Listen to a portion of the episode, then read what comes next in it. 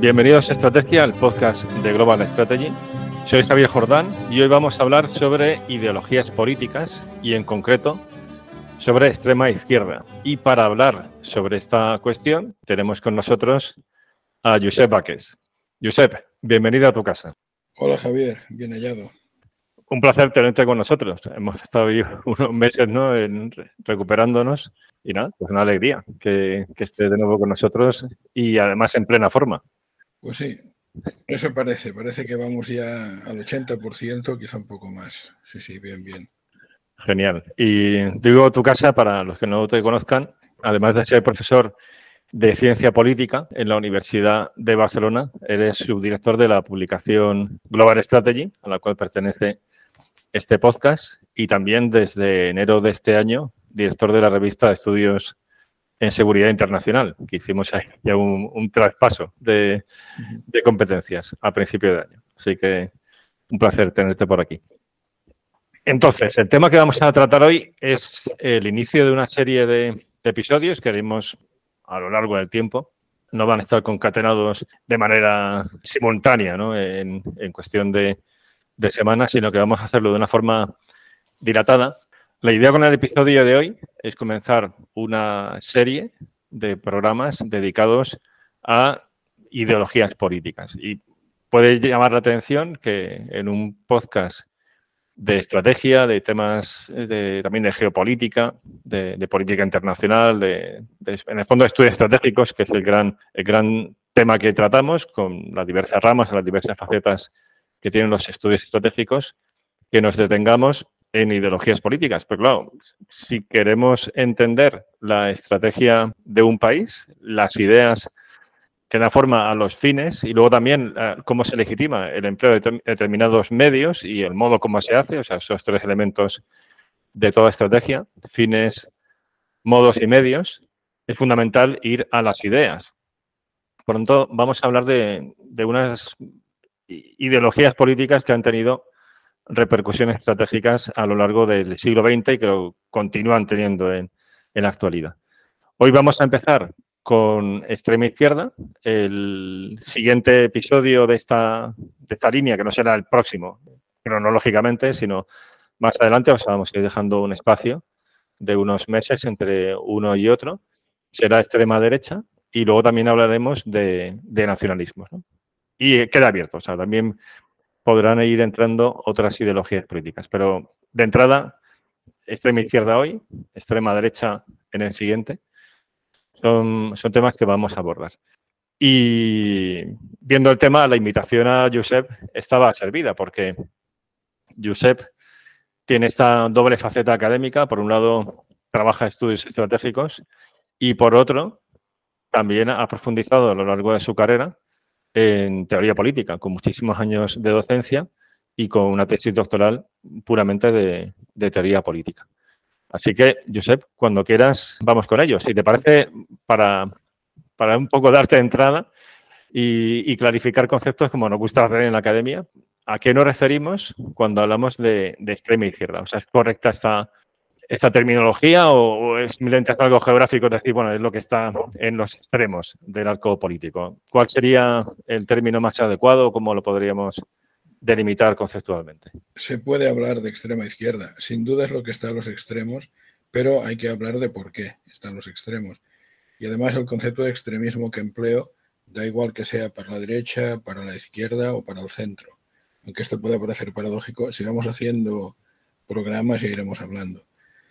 Em, yo entiendo por extremismo, primero, cualquier ideología que en vez de entender la política como una rivalidad o una competición entre opciones diferentes en lógica pluralista, entiende las ideologías como enemigas en el sentido de hostilidad que plantea Carl Schmitt en su momento en el concepto de lo político. Porque partiendo de esta base, cuando se entiende que el otro es el enemigo, no solo un rival o un competidor, se deduce, siempre partiendo del planteamiento de Carl Schmitt, otras dos cosas. Eh, la primera y fundamental es que son ideologías que propenden al empleo de la violencia política para conseguir sus objetivos. La segunda es que no son ideologías democráticas en el sentido que le damos a esta expresión en el mundo occidental, es decir, democracia liberal y democracia representativa. y añadiría Estado de Derecho. Entonces, o bien son ideologías que directamente apuntan a lógicas dictatoriales, o bien son ideologías, cuidado, que apuntan a lógicas de democracia directa, rusoniana, que a su vez puede tener tintes totalitarios. Esto es algo que a la gente le cuesta entender, pero son modelos democráticos muy poco liberales. Quizá algún día habría que hablar también de estas teorías democráticas eh, que extreman el concepto, que vienen de los jacobinos, de Robespierre, de Rousseau, y que realmente llegan a extremos difícilmente compatibles con lo que nosotros entendemos en Occidente como una democracia representativa. Se cargan, por ejemplo, la división de poderes. Rousseau se la carga en el contrato social y Marx se la carga cuando defiende la Comuna de París en 1870-71. Igual hay algún punto que es un poco más complejo o más sutil, pero si tú crees que en algún punto debo detenerme a aclarar algo a lo largo de la charla, ya me lo comentarás. Para mí pueden ser cosas bastante evidentes, pero entiendo que no todo el público tiene que entender de teoría política o de filosofía política. Bueno, pues aclararemos lo que sea menester. Una forma de, ver algo es mm, hacer el contraste. Entonces, si quieres, podemos hacer un contraste entre la extrema izquierda y lo que en términos generales se entiende como bueno, pues una izquierda, una izquierda democrática, la izquierda más común, ¿no? la, socialdemocracia, que está muy presente en Europa y de luego cualquier ciudadano español entiende en, qué registro se mueve la, socialdemocracia. En el caso de España, pues con el Partido Socialista Obrero Español. Eh, ¿Qué relación existe entre ambos, entre extrema izquierda y la socialdemocracia? ¿Es una relación fácil? O sí que hay una frontera, pero es una relación de, cooperación o, hay incompatibilidad. Bueno, el PSOE en su día fue extrema izquierda, ahora es socialdemócrata. Te comento esta relación, pero adelanto que es una relación conflictiva. Otra cosa es que si ellos detectan que hay un enemigo común o un oponente común, puedan unirse, pero eh, en cuanto a la teoría política es una relación casi imposible. Lo explico un poco más. A ver, una de las fuentes o matrices de una izquierda que puede ser extrema es el marxismo. El marxismo es defenestrado por un, a finales del siglo XIX por un señor que se llama Eduardo Bernstein, que es un miembro del Partido Socialista Alemán, del SPD, que él formalmente va de marxista, pero que él acaba eh, criticando los fundamentos mismos del marxismo como ciencia. Por tanto, lo hunde en la miseria. Y esto lo hace a partir de una obra de 1899, justo en el cambio de siglo, que se titula Las premisas del socialismo y las tareas de la socialdemocracia. Pero si alguien quiere entender de Bernstein, porque esta obra es un poco tocho, hay un texto que publicó Tecnos hace 25 años aproximadamente, que se titula Socialismo y Democracia o Socialismo Democrático. Yo lo leí hace cuando salió. Este texto es una, una antropología, una antología, perdón, pero no es una antología típica de frases sueltas, no. Tiene varios capítulos enteros de diferentes obras de Eduardo Bernstein, alguna incluso de 1920 y ahí se entiende muy bien de qué modo la socialdemocracia, liderada por Bernstein, va cargándose todos los tópicos fundamentales del marxismo, negando su viabilidad como ciencia. Por tanto, la relación empieza siendo complicada desde ese punto de vista.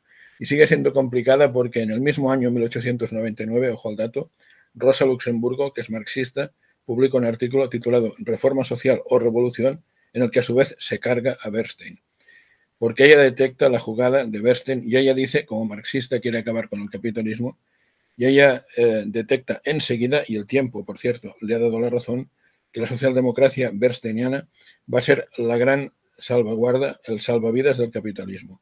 Y detecta que en vez de ir contra el sistema, con sus políticas de bienestar, repartiendo un poco eh, los beneficios del sistema, los ingresos, la socialdemocracia va a ser la ideología que más contribuya a salvar el capitalismo cuando el marxismo quería acabar con el capitalismo.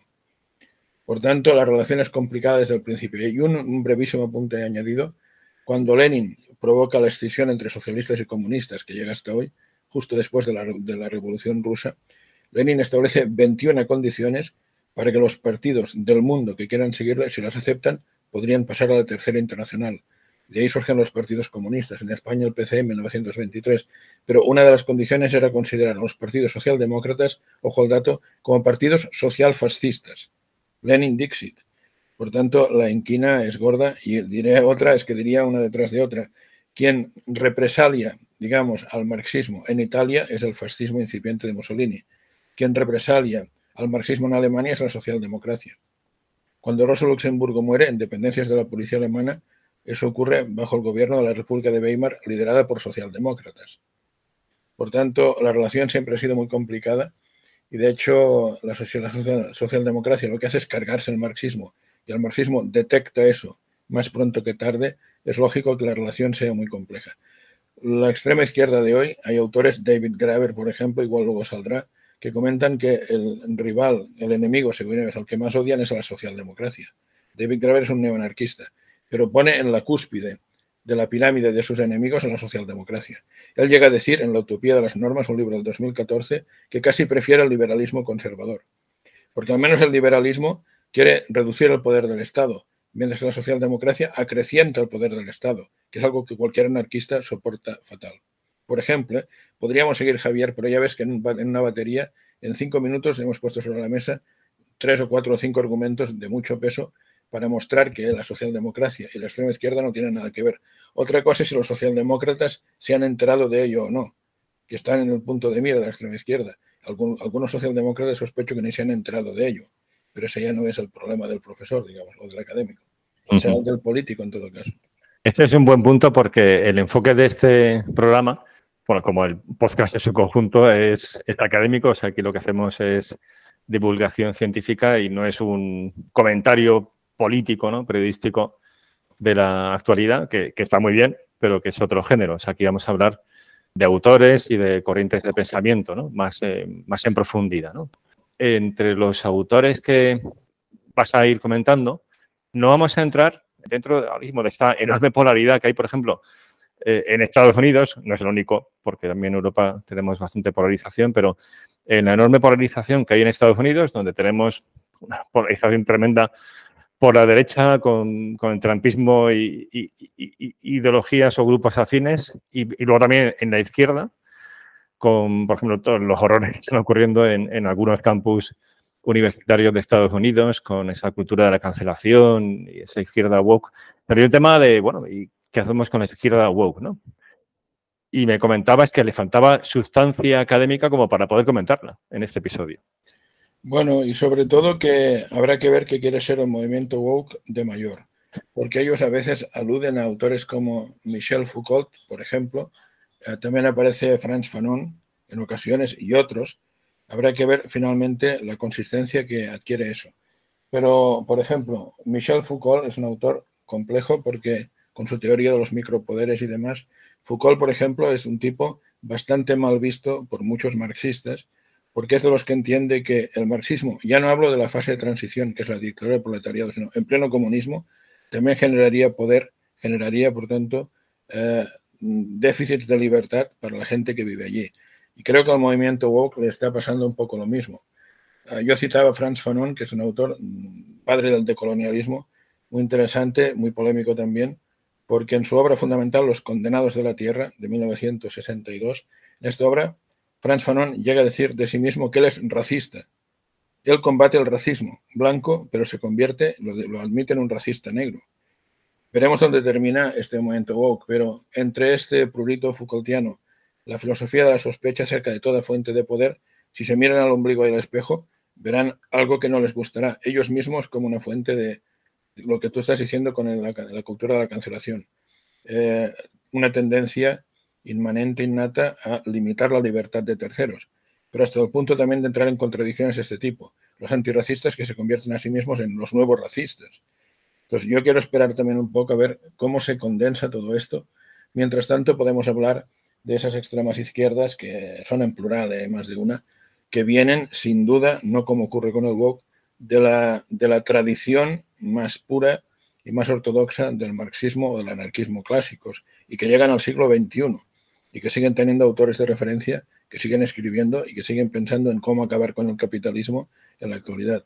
Pero claro, no ponen tanto énfasis en el tema de la identidad, porque la identidad por un marxista es muy poco relevante. Lo que cuenta es la clase social. Lo demás es como mínimo de importancia menor y si estorba, pues es algo a expulsar del análisis. Muy bien, pues si quieres empezamos por esa izquierda de corte más clásico, la izquierda de corte marxista, pero anti-mayo del 68, señalas aquí en, el guion que hemos, que hemos preparado. Bueno, es que hay, hay más de una corriente marxista, neomarxista en la actualidad.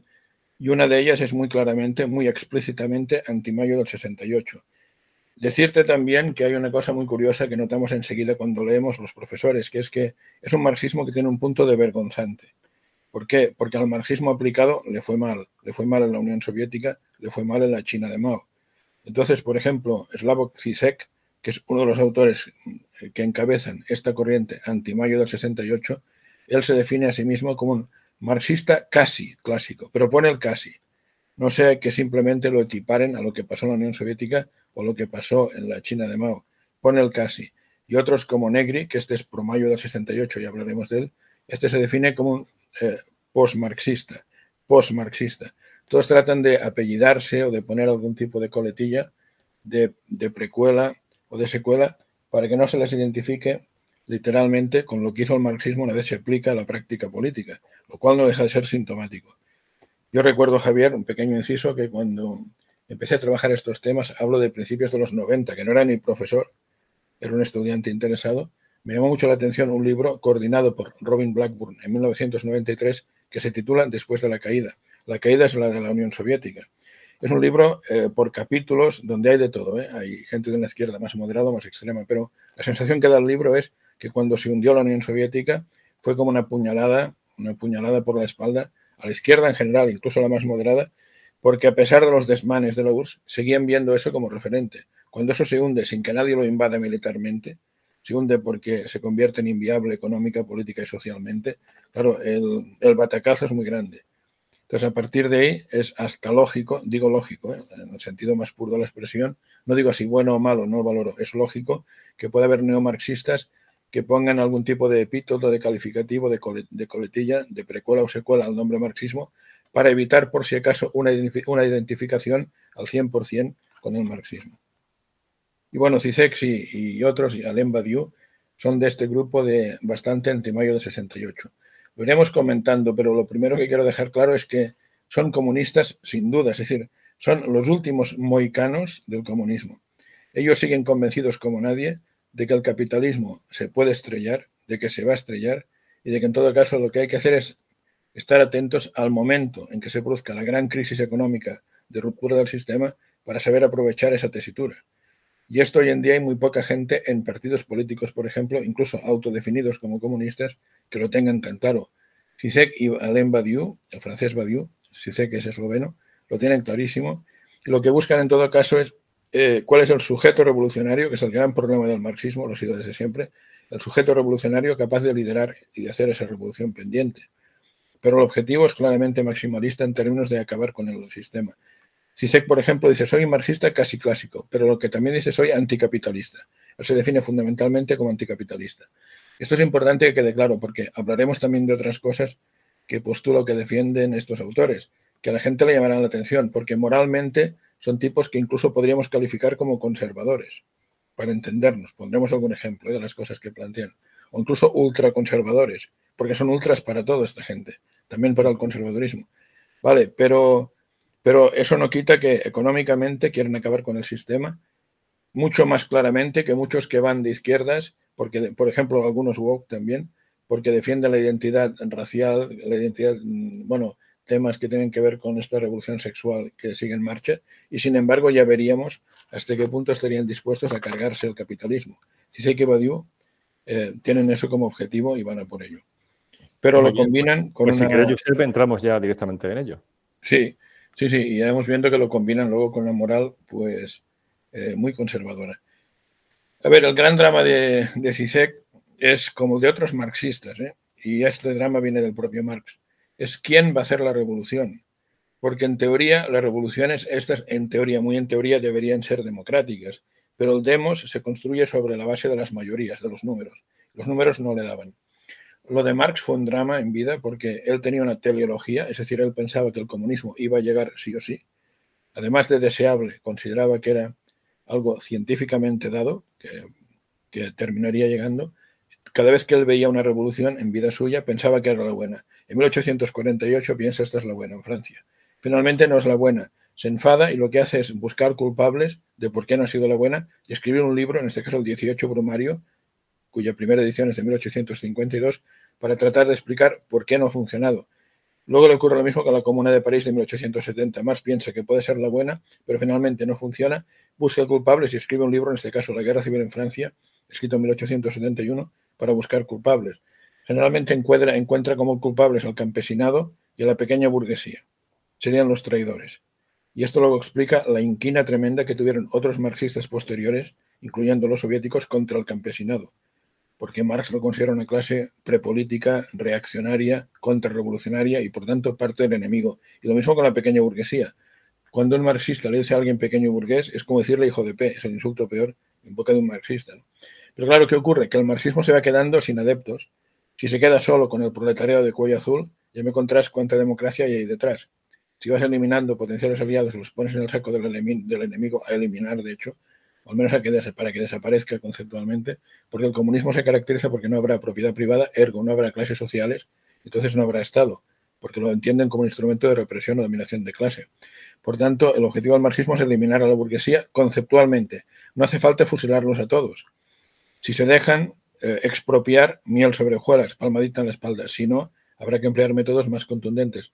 Para eso inventan la llamada dictadura del proletariado, como fase de transición hacia el comunismo. Para eso y para reeducar a los antiguos burgueses, para que, si puede ser, algunos acepten de buena manera, de buena ley, que sean expropiados y que se queden sin la propiedad que su esfuerzo les habrá costado acumular. Por tanto, el gran problema es con qué sujeto revolucionario cuento yo para hacer esta revolución. Respuesta de CISEC. Bueno, él incluso admite que hay trabajadores de cuello azul que ya no, no cuentan. Entonces, aunque él no habla del ejemplo que yo pondré, yo lo pongo mucho en clase porque lo entienden rápido mis alumnos, los estibadores portuarios.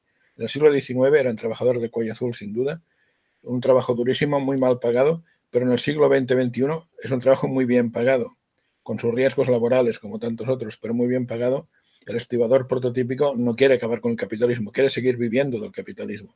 Con lo cual a Zizek encima se le caen otros elementos y otros argumentos que Marx todavía tenía en mente para acabar con el capitalismo. Entonces dice ¿qué hace? Buscar un sujeto revolucionario adaptado para acabar con ese capitalismo. Entonces él plantea que los parados serían una parte fundamental de ese sujeto revolucionario, algo que a Marx no le convencía, pero Zizek plantea que sí, más también el perfil más bajo de los autónomos, que en el fondo son pequeños burgueses, pero el perfil más bajo económicamente, más trabajadores que trabajan, pero que enlazan contratos, contratos precarios de corta duración y de bajos salarios. Por tanto, ahí sumamos un porcentaje de gente más significativo, porque ellos esperan una gran crisis económica. En época de crisis, los parados pueden ser el 20 o el 25%. Súmale los autónomos menos beneficiados económicamente, súmale a esos trabajadores por cuenta ajena que empalman, enlazan, con, como decía, contratos eh, con una gran precariedad temporal y en cuanto a sueldo, eso sí da una masa crítica de gente importante. Y aún así, una cosa muy interesante, Javier, es que CISEC ve que necesita más aliados para terminar con el capitalismo. Y su aliado preferente, al margen de lo que hay dentro de nuestra sociedad, es el Islam. Esto es muy interesante y no siempre la gente enfatiza ese aspecto de su obra.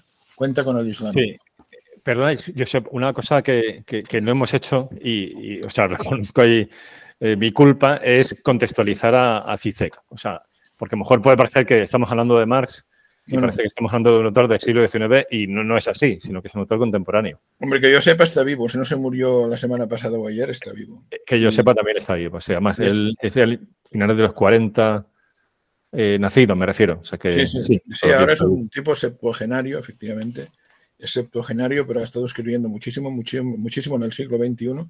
Es un profesor esloveno de universidad, eh, que además su trayectoria es muy curiosa. Ya iremos hablando en estos eh, podcasts, ¿eh? porque él, por ejemplo, admite que él es yugoslavo, de la antigua Yugoslavia, es esloveno, que en Yugoslavia, claro, lo que se trabajaba sobre todo eran ramas diferentes del marxismo, pero él no. Él leía a Heidegger.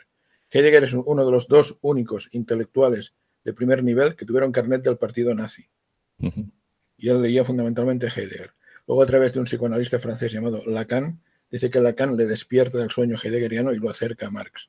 Entonces, actualmente es uno de los principales voceros de este neomarxismo, más o menos vergonzante, pero neomarxismo en definitiva, como decíamos, con claros tintes anticapitalistas. Pero es un hombre de nuestro tiempo. Estupendo. Igual pues que en Badiou, ¿eh? para no decirlo luego, no reiterarlo, el francés Badiou es de su misma promoción más o menos, también es actual, también escrito en el siglo XXI. Vamos, que son además amiguetes, toman pizzas y, toman cervezas mientras ven la tele juntos. ¿eh? bien, bien.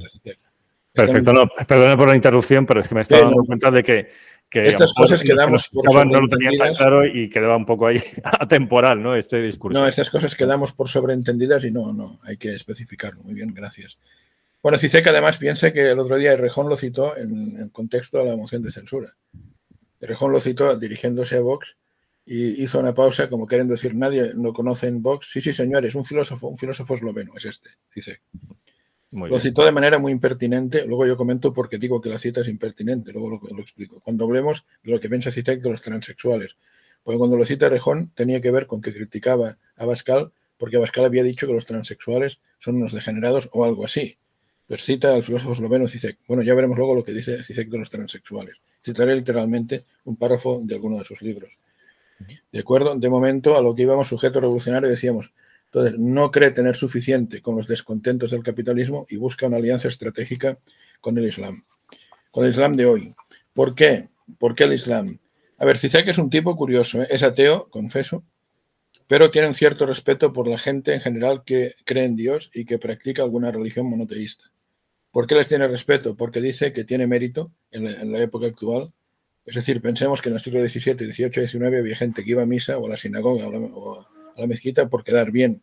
Ahora ya no. El creyente es algo, alguien convencido y con carácter. Y eso a Zizek siempre le gusta. Pero dentro de las religiones monoteístas, la que más le gusta, con diferencia, es el Islam. ¿Por qué? Porque por dos motivos. En lo sustantivo, porque tiene tics anticapitalistas. Entonces, Zizek plantea que de las grandes religiones monoteístas es la única que todavía pone mala cara ante, por ejemplo, temas como el dejar dinero a crédito pagando intereses. Lo hemos ido asumiendo, primero los protestantes, luego los católicos, el Islam sigue siendo un poco reacio.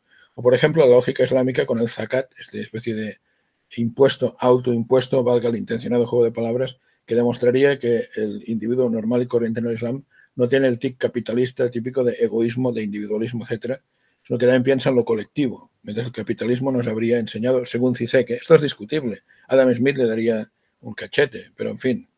Según que el capitalismo nos enseña a ser egoístas e individualistas. Adam Smith decía en la teoría de los sentimientos morales que la benevolencia es la, virtud superior de la naturaleza humana.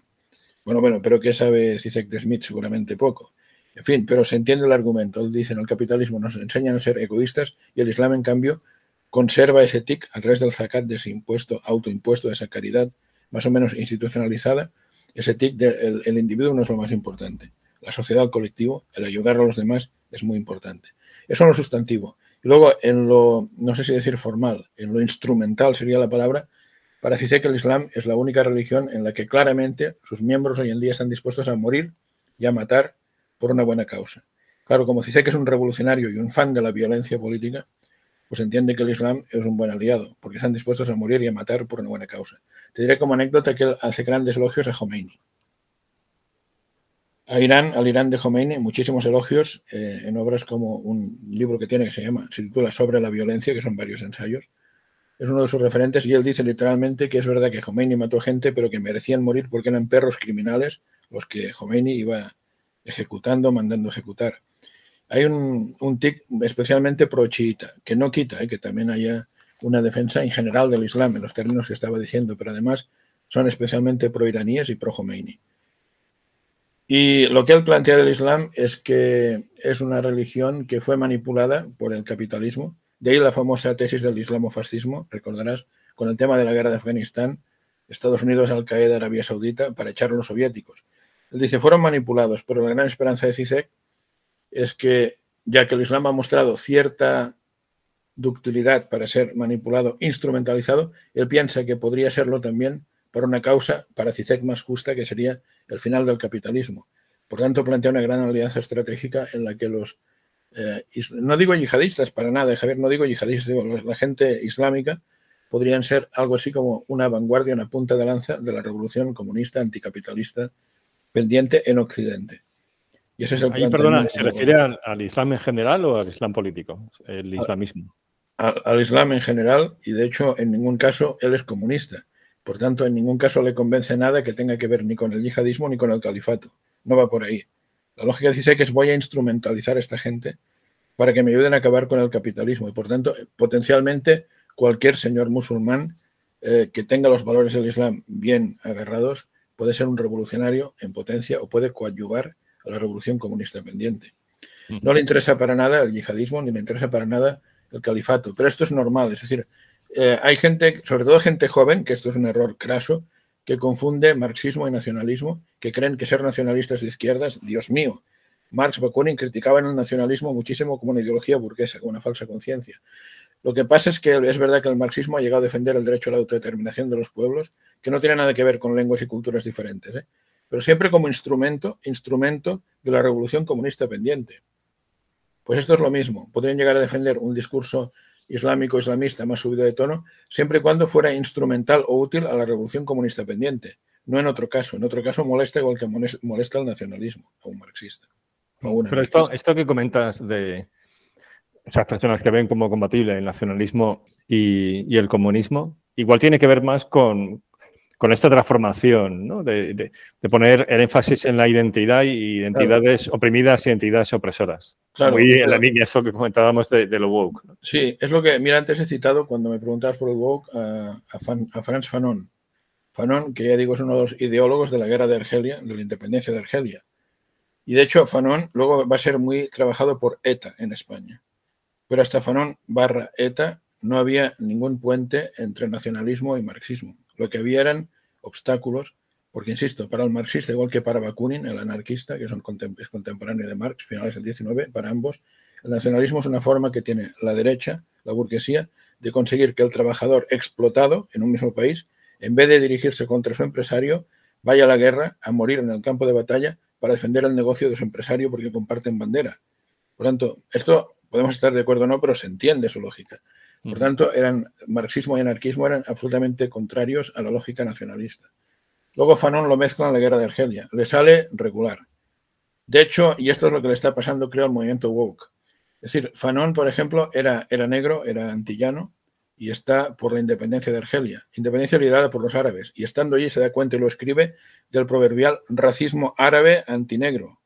Y a su vez él se convierte en un racista negro antiblanco, y lo dice en el libro. Cuidado con lo que pase con el WOC porque es una cosa mucho más deleteria y mucho más inconsistente de lo que pueda parecer a simple vista, y con muchos problemas de definición interna. Por eso te decía, paciencia, que esto igual puede cocerse en su propia salsa fácilmente máxime cuando se comparen con el marxismo o el anarquismo clásicos. Pero sí, sí, es una pequeña aberración mezclar marxismo y nacionalismo. No podemos hablar hoy de todo, pero hay un personaje clave para entender qué surge cuando alguien es marxista le empieza a meter contenidos nacionalistas. Surge el fascismo.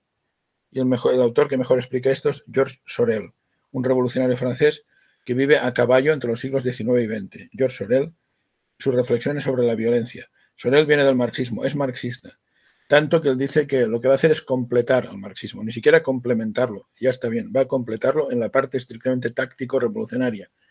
Lo que le ocurre a Sorel es que se da cuenta de que solo con la lucha obrera no va a acabar con la burguesía, con el mundo liberal y con el capitalismo, que era su objetivo. Entonces lo que dice es voy a ampliar el sujeto revolucionario. Piensa Javier siempre el gran drama es el sujeto revolucionario. Voy a ampliarlo. Sorel pasa de la clase obrera a la nación, que primero él no era nacionalista porque era marxista, Luego entiende que quizá la nación sea un conglomerado de gente, claro, excluye de la nación a los terratenientes, a la alta burguesía, a los banqueros. Esos no son parte de la nación, según suele. Por tanto, la nación, que incluye a todos los productores, eh, es el discurso, el lenguaje que lo van a emplear Panuncio y los fascistas de Mussolini en Italia muy poquito tiempo después. De hecho, Sorel, que venía del marxismo, colabora en los últimos años de su vida con la revista de, de extrema derecha francesa Action Française, liderada por Charles Maurras, Luego los deja porque cree que son demasiado demócratas, los de Charles Maurras, y al final de sus días elogia a Mussolini. Y a su vez Mussolini, en sus escritos, los pocos que tiene, elogia a su vez a Sorel como el intelectual que más le influyó para configurar la doctrina fascista. Imagínate lo que puede salir cuando tú tienes una base marxista, entonces dices, el sujeto revolucionario de clase no es suficiente para acabar con el mundo burgués, lo amplío a la nación para acabar con el mundo burgués. Pues la ecuación suele dar pie a lógicas directamente fascistas. Cuando el propio Franz Fanon, héroe de muchos decolonialistas y de muchos woke, se define a sí mismo como racista, bueno, Javier, bueno, es que veremos cómo termina esto, pero tiene una pinta un poco rara como mínimo. Bueno, pues ahí tenemos a, a CISEC eh, intentando organizar una gran coalición anticapitalista, que es lo que le interesa al final, CICEC con lo que no flirtea tanto es con el nacionalismo como tal, pero flirtea con el Islam, es un tema más bien de religiones y por tanto sí, sí flirtea con temas de carácter identitario. Lo que pasa es que, como decíamos antes, el suyo y el de Alain Badiou, su amigo francés de andanzas, es un marxismo muy marxista, de lo más marxista que queda en lo económico y de lo más anticapitalista que queda. Cuando vamos a otras cuestiones, en efecto, son muy anti-mayo del 68. Es muy explícito, ¿eh? no, es interpretable. Eh, ellos, tanto Cicek como Badiou, califican mayo del 68 como una payasada, como un carnaval y como una burrada. Eh, ¿Por qué? Esto es muy interesante porque ellos detectan, creo que con razón, que en mayo de 68 hay dos revoluciones en una. Dos revoluciones, la revolución sexual y la revolución comunista. Lo que pasa es que ah, para, digamos, disgusto de Zizek y de Badiou, la revolución comunista ha quedado en nada. De mayo de 68 para acá, lo que hemos visto es que se ha caído la Unión Soviética y que ahora es un país capitalista más, Rusia. Y aunque no sea tan bestia porque no se ha caído, China es un país capitalista más, o al menos tiene un sistema económico mixto entre socialismo y capitalismo. A día de hoy, cuando doy la charla, el 50-55% del PIB chino está en manos privadas. Y la juventud china es de las juventudes del mundo que más creen en el mercado. Y China es el estandarte de la globalización. Entonces no ha habido revolución comunista en ninguna parte. Desde mayo de 68, más bien los países que sí lo eran se han pasado al otro lado. Y en cambio lo que ha triunfado es la revolución sexual. Pero claro, a Zizek y Badiou esto los tiene un poco mosqueados porque piensan, eh, los de la revolución sexual han acabado evitando que se plantea la revolución comunista. Yo he llegado a decir en algún podcast que igual que Marx decía que la religión es el opio del pueblo, para Zizek y Badiou seguramente el sexo es el opio del pueblo. Si la gente se libera sexualmente, ¿qué necesidad tiene de liberarse más? ¿Qué necesidad tiene de ir contra el sistema? Entonces, ven ahí una competencia más que una colaboración entre ambas revoluciones y evidentemente la suya, la comunista, es la que ha perdido y están, digamos, ambos ¿eh? un poco rebotados. Antes yo hablaba de Zizek haciendo una llamada prácticamente al Islam a incorporarse a la revolución pendiente, pero Alain Badiou, el otro marxista o neomarxista de esta corriente, francés septuagenario que escribe día de hoy, tiene una obra interesante del año 2010, ¿eh? es de hace nada, Filosofía del Presente, en que tilda al feminismo como islamófobo y defiende, por supuesto, el derecho de las chicas musulmanas a llevar el velo, o lo que les dé la gana, en el espacio público, en la universidad, en el instituto de bachillerato, sin ningún problema. Y además Badiou entiende que cuando las feministas francesas atacan al Islam en Francia, es una primera ofensiva para luego atacar otras religiones. Y entiende Badiou que eh, las chicas que llevan el velo llevan a cabo una provocación que a Badiou le parece perfecta a las feministas. Que el velo no solo sería una tradición, es un símbolo de castidad. Es un símbolo de, él dice, de ascetismo voluntario. O sea, la palabra, las palabras que emplea la obra que he citado, Filosofía del Presente, ascetismo voluntario. Es una forma de decir a las feministas tanto hablar de sexo, de la búsqueda del placer, hay otras formas de ser feliz en la vida, incluso con el velo puesto y sin tanta historia. Por tanto, dice, las feministas se sublevan contra esta lógica de las chicas musulmanas, pero lo que defiende Badiou es esta lógica de las chicas musulmanas. Por tanto, no solo Zizek, ¿eh? el tema de acercamiento al Islam también, y se da con otros autores, pero desde luego en caso de Badiou es muy evidente. Luego veremos algún otro autor neoanarquista que también hace guiños interesantes, en este caso a favor de Hezbollah y por tanto en proxy de Irán. Es muy interesante ver cómo esta extrema izquierda se mueven estos parámetros con toda naturalidad, como lo más normal del mundo según su punto de vista. ¿Qué pasa con el tema del género y demás hoy tan de moda? A ver, CISEC tiene aproximaciones diferentes al tema homosexual, al tema trans en particular y al tema feminista, pero todas ellas son críticas.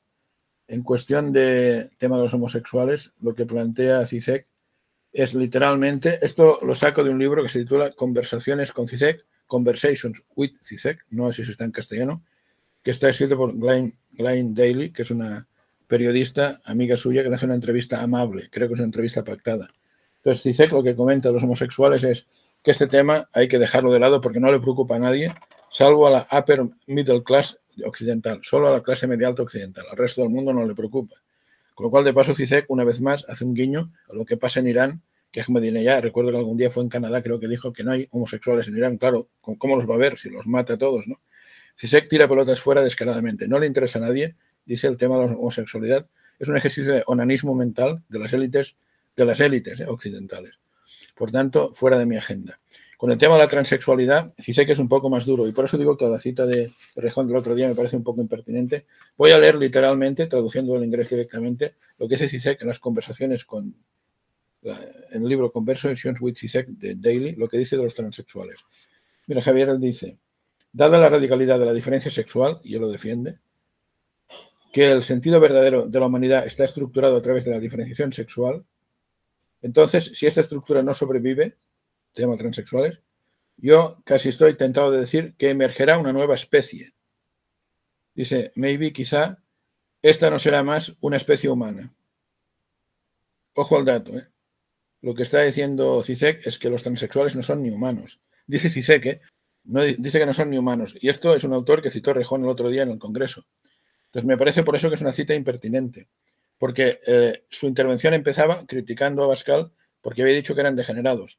Pero el autor que cita a Rejón dice que no son ni humanos, que emergerá una nueva especie. Vale, ¿cuál es el drama? No es que Rejón lo cite, que es un pequeño drama, es que la oposición no se entera. Imagínate que alguien en la oposición le cita a Rejón en el Parlamento este párrafo de CISEC. Un día Rejón en la miseria. la, oposición no está formada en teoría política y por tanto les pasa desapercibido y Rejón les cuela un gol haciendo un chute a portería que es un, es un mal chute, un mal disparo, no iba ni a puerta y se le cuela por la escuadra porque no hay portero. Pero bueno, es tremendo, ¿no? que en todo caso tiene un planteamiento, por tanto, muy duro en este aspecto. Y ahora te digo lo que dice del feminismo CISEC. Voy buscando en el libro también para hacer una cita literal del feminismo. Él se mete con una feminista estadounidense llamada McKinnon, aquí lo tengo, página 130, 131, de Conversation with CISEC. Entonces dice que el feminismo es la forma predominante del feminismo americano, con su visión legalística a la Catherine McKinnon, es una ideología profundamente reaccionaria, dice Zizek. Profundamente reaccionaria es lo que piensa el de mayo de 68 en definitiva, porque es al final una ideología contrarrevolucionaria que siempre tiende a legitimar las intervenciones del ejército americano eh, bajo eh, criterios feministas. Lo que detecta CISEC es que las feministas en aquellos años de las guerras de Afganistán e Irak estaban con las intervenciones porque al final identificaban que Afganistán o Irak eran países que reprimían a las mujeres. Esto lo dicen los feministas. CISEC automáticamente critica a las feministas y, por supuesto, defiende, faltaría más que Estados Unidos no intervenga en Afganistán y que no intervenga en Irak. Además, dos países musulmanes que sabemos que CISEC quiere tener especialmente buena relación con ellos. Todo encaja en la lógica de CISEC, pero el varapalo al, feminismo es tremendo. La define como ideología profundamente reaccionaria. La, estrategia de CISEC es tratar de demostrar al mundo que frente a la tesis feminista más estándar de que el mundo ha sido complicado porque hemos mandado a los hombres con demasiada testosterona, CISEC viene a decir que las mujeres tienen más mala leche que nadie. Que Dios nos libre el día que en el mundo manden las mujeres. Esa es la tesis de fondo de CISEC. Y podríamos poner ejemplos, ¿no? Margaret Thatcher con el crucero general Belgrano, el Conqueror, pidiendo permiso para hundirlo, fuera del área de exclusión detectado por la propia Thatcher, y el comandante que hago, Thatcher, húndelo, o Golda Meir, ¿no? con toda la represión que vino después de las Olimpiadas de Múnich, eh, del movimiento eh, palestino que asesinó a los deportistas israelíes y demás. Bueno, el caso es que Sisek es tremendo, Sisek eh, es un tipo sin ningún tipo de complejo en este aspecto y es durísimo con todo lo que rodea a mayo de 68, como estamos viendo. He puesto ejemplos muy claros, muy taxativos. A, mí la duda que me surge, por tanto, Josep, es la influencia real de, de estos dos autores, por ejemplo. Es decir, en qué medida esto es algo meramente académico y de minorías y también en qué medida esto va calando en, ya en un discurso político mm, más mm, mainstream. yo, no tengo tan claro que sea de minorías. Mira, por ejemplo, Tamames fue el candidato de Vox, ¿no? Yo no digo que lea ávidamente CISEC, porque igual hubiera contestado Rejón, pero algo hay. Por ejemplo, en la Unión Soviética los homosexuales iban todos a la cárcel directamente. Eh, por más feminista que algunos digan que fuere, en la Unión Soviética las mujeres tenían medallas como heroínas de la Unión Soviética a partir de que tenían cuatro o cinco hijos. Hombre, esto a mí me suena, a mí me suena heteropatriarcado. No digo que yo lo critique o que no lo critique, digo a lo que me suena, ¿no? Por tanto, hay un comunismo de la vieja escuela que simplemente estos temas no le interesan en el mejor de los casos y en el peor hay que expulsarlos de la agenda porque despistan del objetivo principal, que es la revolución pendiente, que es la revolución comunista. Por tanto, que es una, beta, ideológica que, sigue estando ahí presente, que no es la más visible, desde luego, y no es la que tenga más influencia en medios de comunicación o, en, las formaciones políticas que vemos en Europa, pero, que forma parte de la complejidad del movimiento de, o la ideología de extrema izquierda. Claro, pero piensa, insisto, en que Rejón citó a Cisek, por tanto, en el subconsciente de Rejón está Cisek, o en el consciente está Cisek. Ojo, ¿eh? Ahora, claro, esto es lo de siempre. ¿Todos los marxistas han leído Marx? Yo pienso que no. De hecho, si lo hubieran leído, muchos no serían marxistas, creo. ¿Todos los liberal conservadores han leído a Adam Smith? Estoy seguro de que no. Hay mucha gente del PP que no sabe quién es David Hume o de quién es Burke. Seguro que no lo saben. Pero bueno, en todo caso son autores que están ahí, están en las hemerotecas, están en las bibliotecas, siguen escribiendo, siguen siendo leídos y por tanto hay una beta, hay una beta en la izquierda extrema. Extrema ¿por qué? Porque que es un gran amigo, insisto, de la violencia política. Ahora pongo algún ejemplo de estas cosas que me parece relevante también ponerlo sobre la mesa. Y por tanto forma parte sin duda del de, discurso de extrema izquierda actual. Y en todo caso, los que no sean de CISEC tendrán que explicarlo. Hay corrientes ¿eh? marxistas que son pro mayo del 68 también, o anarquistas que suelen ser más fácilmente que el marxismo por mayo del 68. También las hay. El debate está planteado. Luego Cizek y Badiou también discuten entre ellos. Y para insultarse se llaman jacobinos el uno al otro. Es decir, cuando se despistan mucho del ideal comunista, se insultan diciendo este es un jacobino. Bueno, es un insulto light. En comparación con decir un pequeño burgués, es un insulto light, pero es un pequeño insulto. Claro, eh, otro tema que antes he comentado. ¿Por qué extrema izquierda? Porque no es democrática. A ver, eh, se ríe de la democracia, de lo que tú y yo entendemos por democracia y de las votaciones y demás, y de los referéndums y lo que haga falta. Sisek es muy adepto a Lenin, al marxismo de Lenin, y hay un caso que él comenta que es espectacular y no me resisto a leerlo porque es la gente tiene que conocerlo, es espectacular. Porque también hay mucha. Hablabas de los medios de comunicación. Dios mío, los medios de comunicación. Habría que hacer un examen a los políticos y otro a los periodistas que se quieran dedicar a estos temas y el problema es que nos quedaríamos sin políticos y sin periodistas seguramente. Pero aquí lo tengo. Cuando hablamos de octubre del año 17, Revolución Rusa, hay un tópico que circula por ahí hasta la saciedad y que los profes de instituto explican a sus alumnos, que es que la Revolución Rusa se plantea contra el zarismo, lo cual es mentira.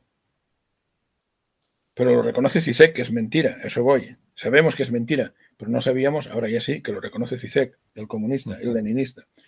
Claro, ¿por qué? Porque cuando se plantea la revolución en octubre ya está en marcha un proceso constituyente, democrático. Mira, CISEC dice que probablemente el periodo más fascinante de la actividad de Lenin se dio entre marzo y octubre del 17, o eso seguro, cuando fue eso ya una democracia, una revolución democrático-burguesa. Incluso dice CISEC, incluso Lenin admitió que Rusia, ojo a lo que admite Lenin, ¿eh? era el país más democrático del mundo en ese momento. Lenin admitió, según Zizek, que Rusia era el país más democrático del mundo en ese momento, en octubre del año 17. Quizá no dos años antes, sí en octubre del 17. Pero esto es importante para entender lo que viene ahora y lo poco que la democracia interesa a esta gente. Claro, hacer una revolución contra un país que es el más democrático del mundo, según Lenin, según Zizek y según Lenin, era algo que había que pensarse bien a alguien se le ocurre, el cita Bujarin, que es un, marxista de la época ruso, se le ocurre que igual habría que consultar a la gente, si lanzar una revolución como la rusa en un contexto como aquel. Y aquí lo que nos dice Zizek, que hizo Lenin, y Zizek lo dice elogiándolo, es que Lenin dijo, quejándose, a ver si ahora voy a tener que convocar un referéndum para decidir si empiezo la revolución. Es una pregunta retórica en su contexto, que no pensaba consultar a nadie.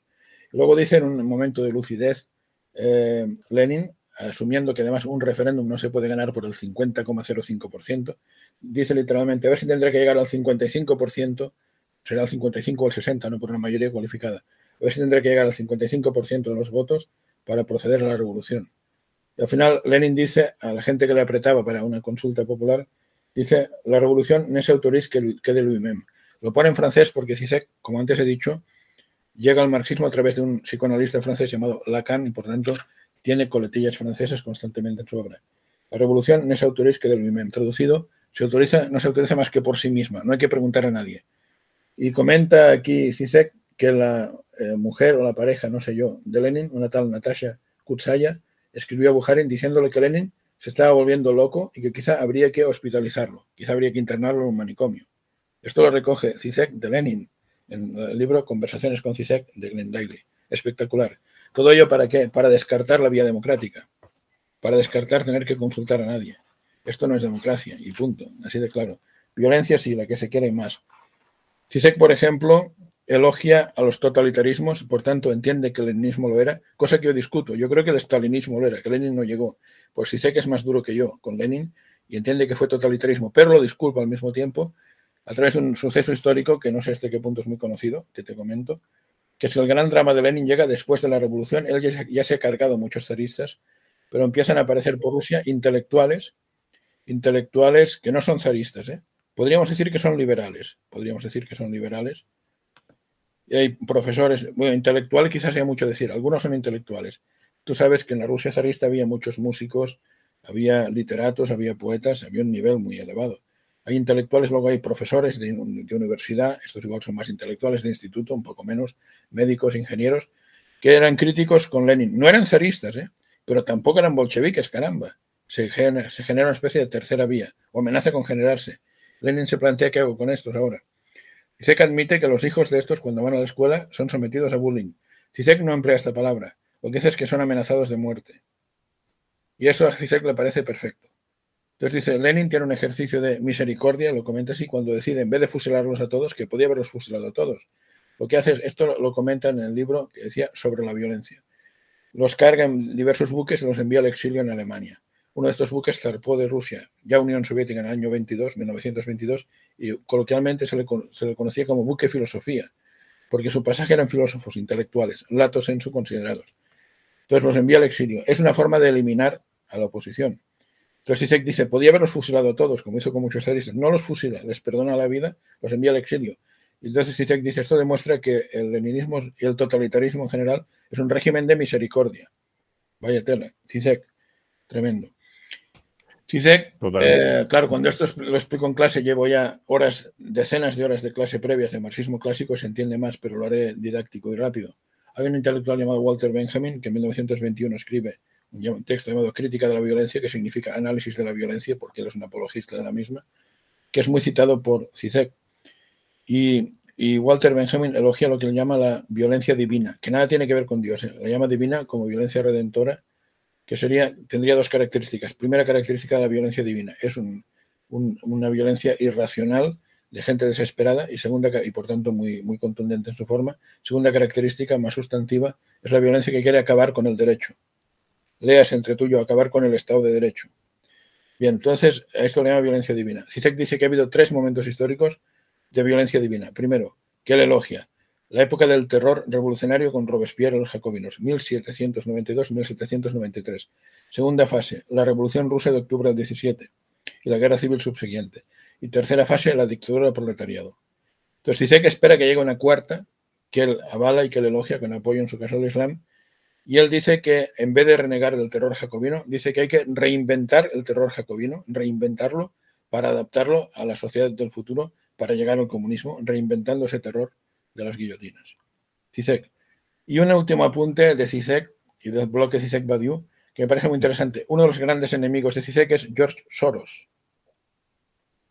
CISEC, siempre que puede, pone a Soros a caer de un burro. Lo llama jocosamente comunista liberal. Eso no existe. ¿eh? Para los que nos escuchan, es una butat, butade de CISEC. Si es comunista o si es liberal en vida. Le llama comunista liberal. Pues Soros lo que hace es robar expuertas con sus empresas y luego da una parte muy pequeña de lo que ha robado en forma de fundaciones y caridad, según CISEC. Entonces, él dice que la gente como Soros habría que fusilarlos y enterrarlos en fosas comunes. Literalmente, cito entre comillas, es de la obra sobre la violencia de CISEC. Fusilarlos y enterrarlos en fosas comunes. Cuando alguien en una conferencia se le va un poco la lengua, creo que podemos ser permisivos o tolerantes porque es en el fragor de la conferencia, pero esto está escrito. Zizek tuvo tiempo de revisar las pruebas de imprenta tres veces y dejó fusilarlos y enterrarlos en fosas comunes, con las connotaciones que esto tiene. Bueno, por tanto, Zizek es un gran avalador de la violencia. Él dice que hoy lo que tiene que hacer los reprimidos, los oprimidos en el mundo, más que reprimidos, los oprimidos, es eh, invertir en bancos de cólera, en bancos de cólera para el siguiente estallido revolucionario, que para Zizek debería ser el definitivo. Y dice que los grandes monstruos de la historia, y yo creo que piensa en Stalin y en Mao, se quedaron cortos y que todavía aniquilaron a poca gente. Esto es explícito en sobre la violencia de CISEC. Se democracia poca. El poder del número de las mayorías no le interesa para nada. La revolución, recuerdo, no se autoriza más que por sí misma. Es lo que él plantea cuando recuerda lo que algunos de los suyos le decían a Lenin. No, ni hablar de votar. Aquí no se vota nada. Va directamente a la revolución violenta para asaltar el poder y acabar con el sistema capitalista. Por tanto, si alguien pregunta, ¿y esto eh, por qué es extremista esto? Por nada, ¿no? Por nada. Si uno puede ser comunista, hombre, solo faltaría, por supuesto. De hecho, el comunismo lo tiene relativamente bien, porque en el mundo comunista nadie podría poner una empresa. En el mundo del Estado de Derecho, la gente si quiere puede montar un kibutz, puede montar una cooperativa puede montar una comuna. No hay problema. De hecho, yo siempre digo a mis alumnos, tenemos comunistas por doquier, en cualquier monasterio o convento se vive estilo comunista, caramba.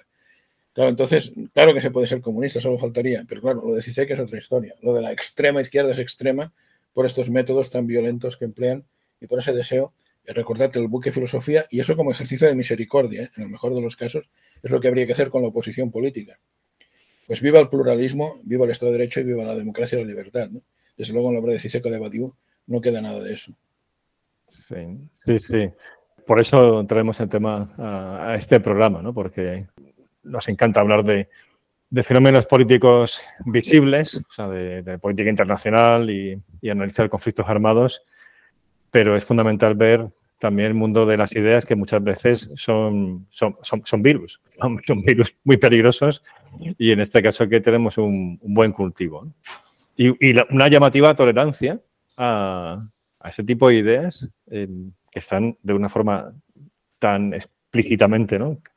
manifestadas y que en ese sentido no haya una respuesta, o sea, un, señalamiento, una, una prevención ¿no? sobre la peligrosidad que tienen estas ideas? Bueno, mira, solo te diré que Herbert Marcuse, Marcuse o Marcuse, por decirlo en castellano literal, Herbert Marcuse, escribe un texto llamado La tolerancia represiva, en el que dice directamente que si la violencia la ejerce la derecha es una violencia a cuestionar, si la misma violencia la ejerce la izquierda es una violencia buena.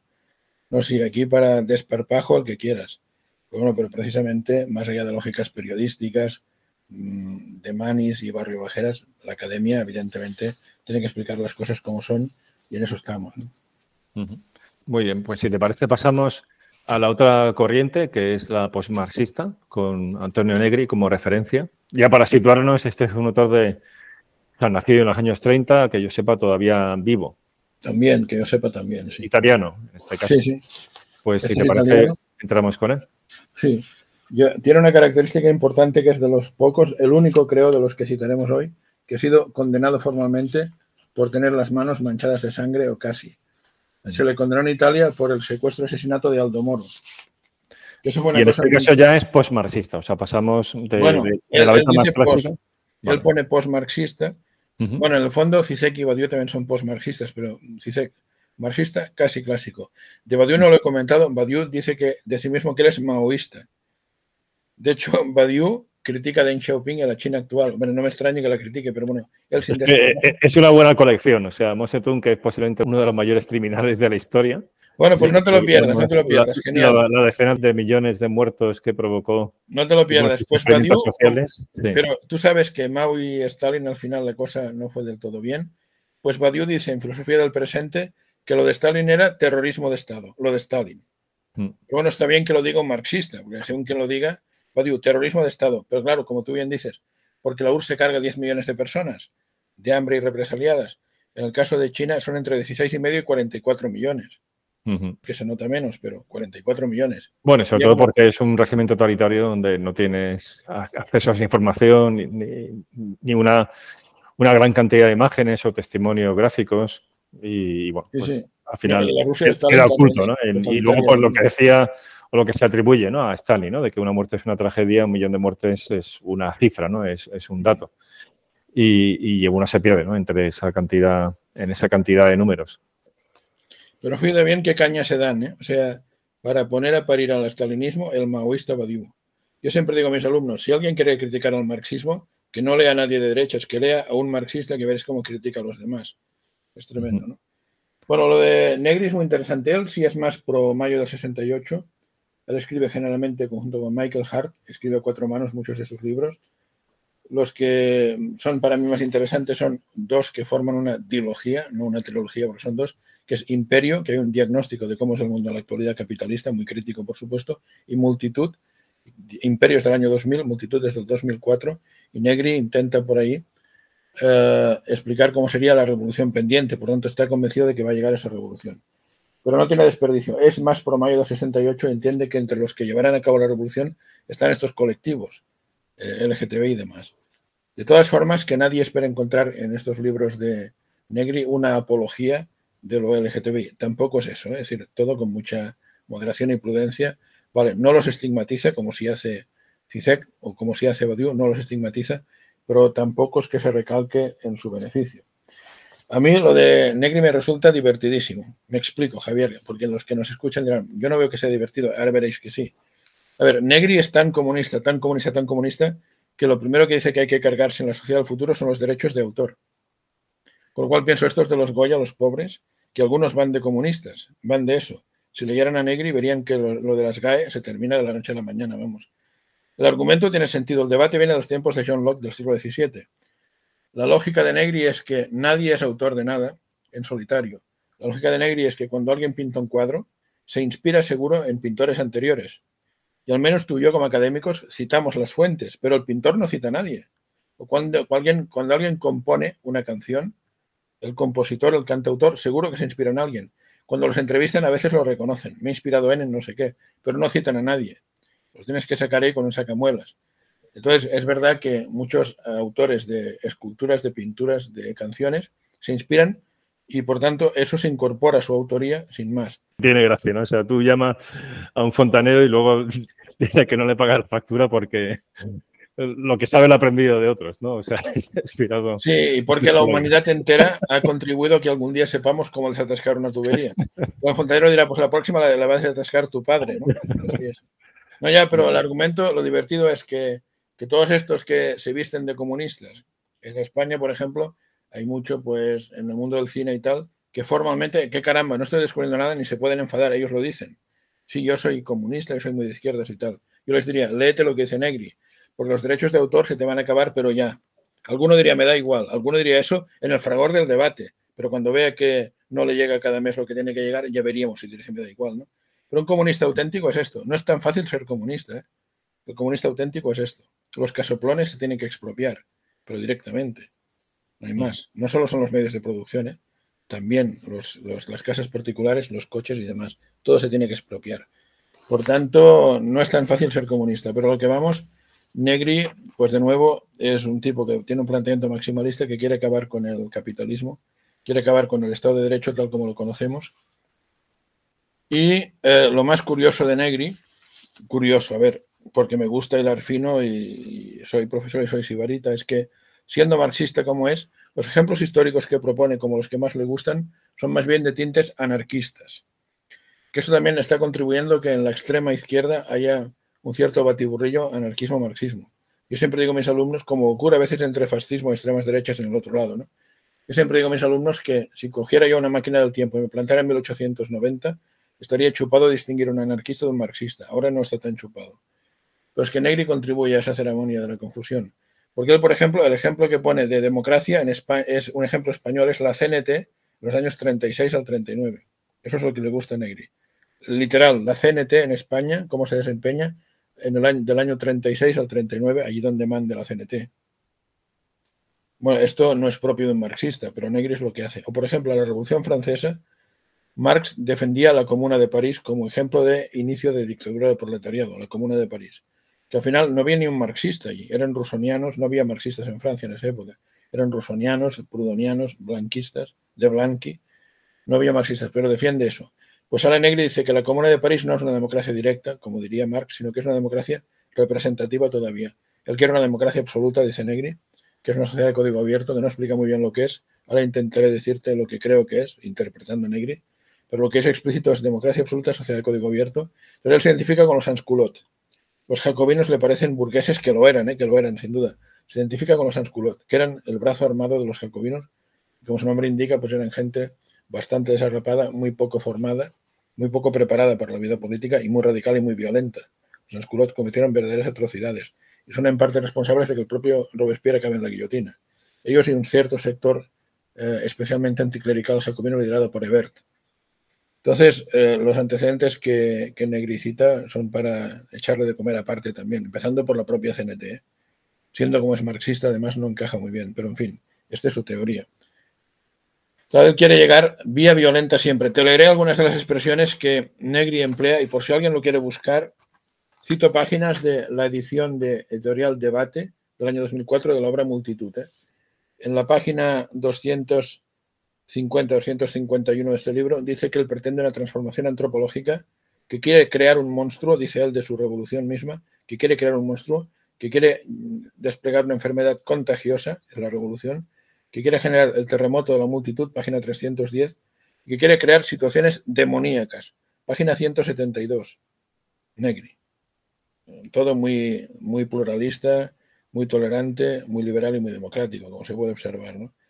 Él quiere llegar a una especie de democracia absoluta que no es ni siquiera asamblearia, es post-asamblearia, que él la define como sociedad de código abierto.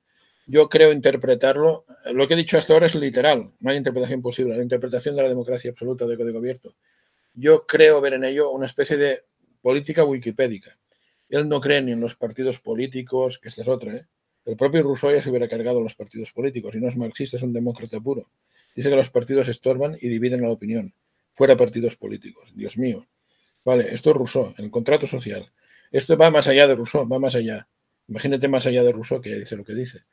Entonces, algo así como la democracia wikipédica. Ahora que estamos conectados, a ver, yo un día entré en una página web de un deportista de élite de mi época cuando yo era un mozalbete, un ciclista, y la cambié, no en la web, no, perdón, en la página de Wikipedia, quería decir, la cambié porque me parecía muy incompleta.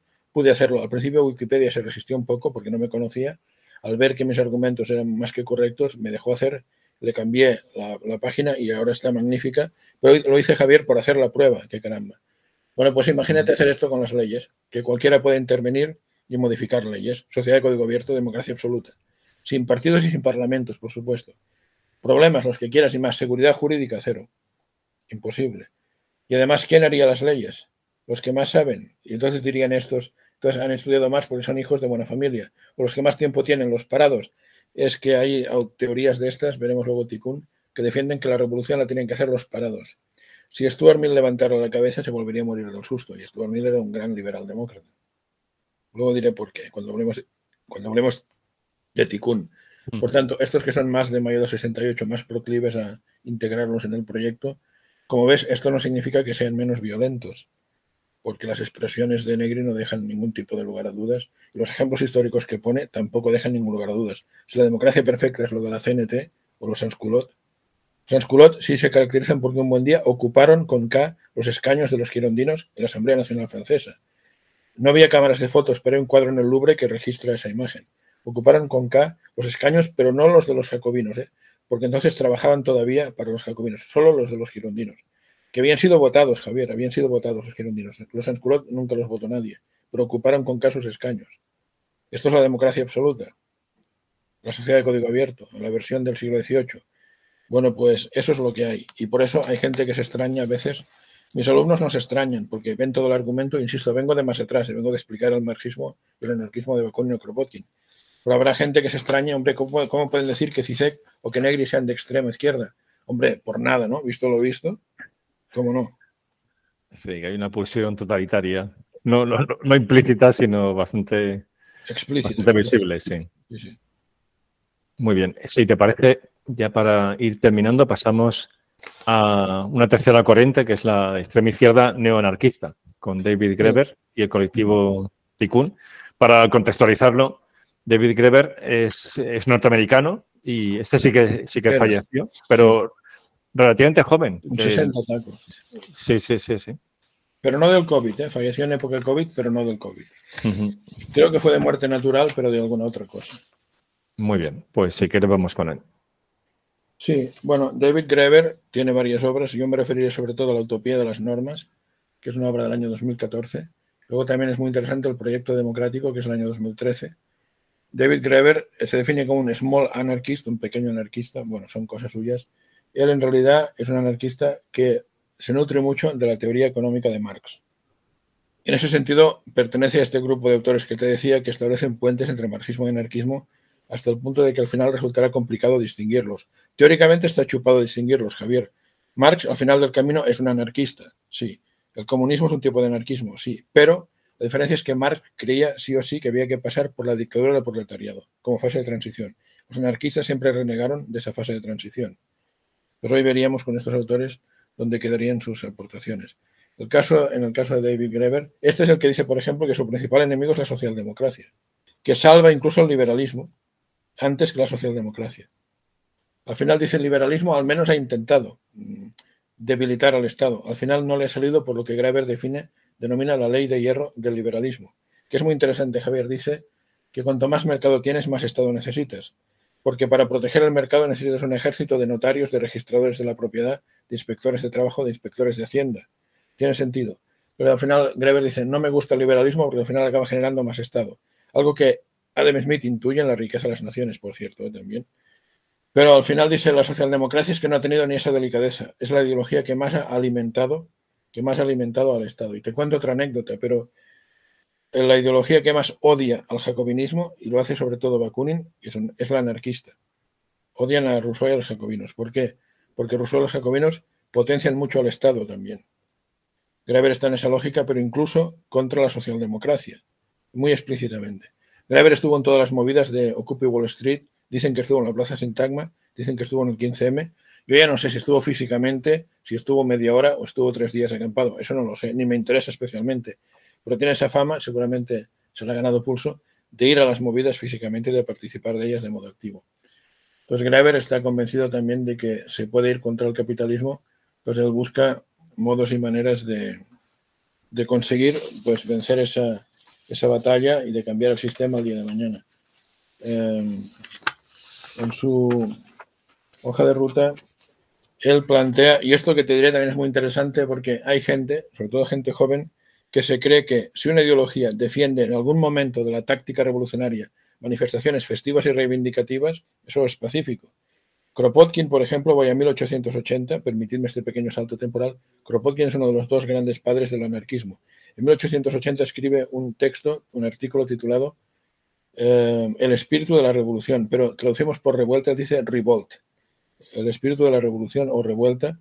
Él dice, las primeras fases serían manifestaciones festivas reivindicativas y tiras cómicas para ridiculizar a los líderes políticos.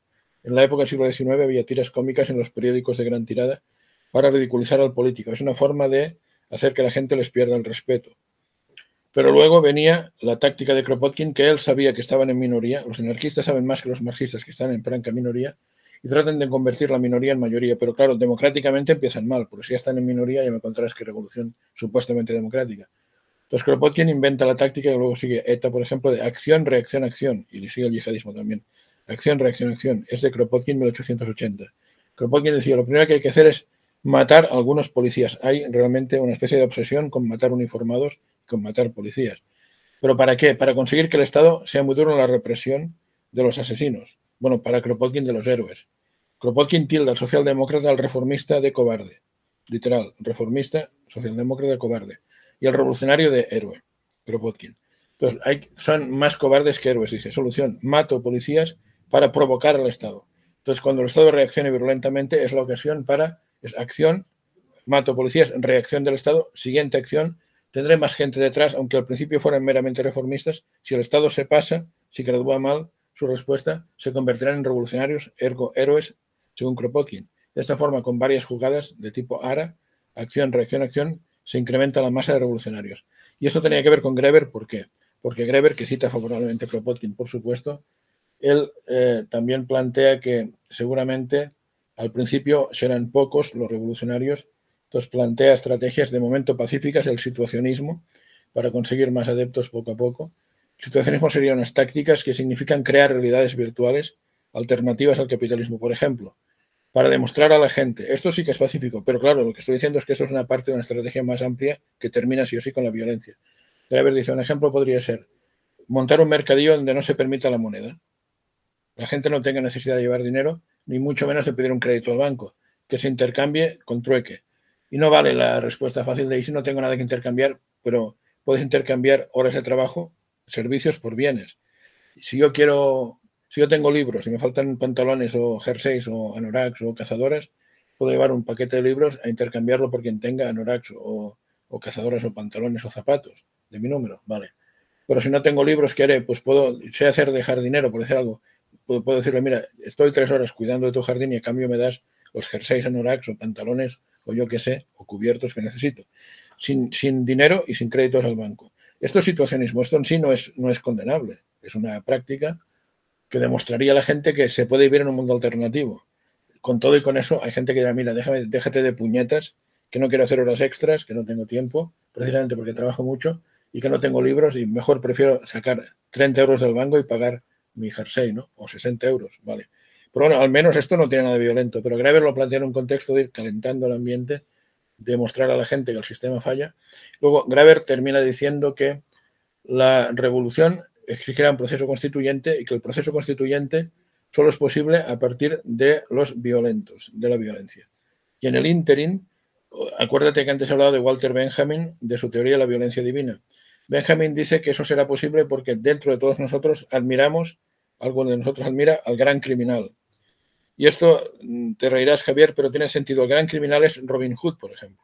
Robin Hood es un criminal que roba a los ricos supuestamente para dárselo a los pobres que es perseguido por el sheriff de Nottingham.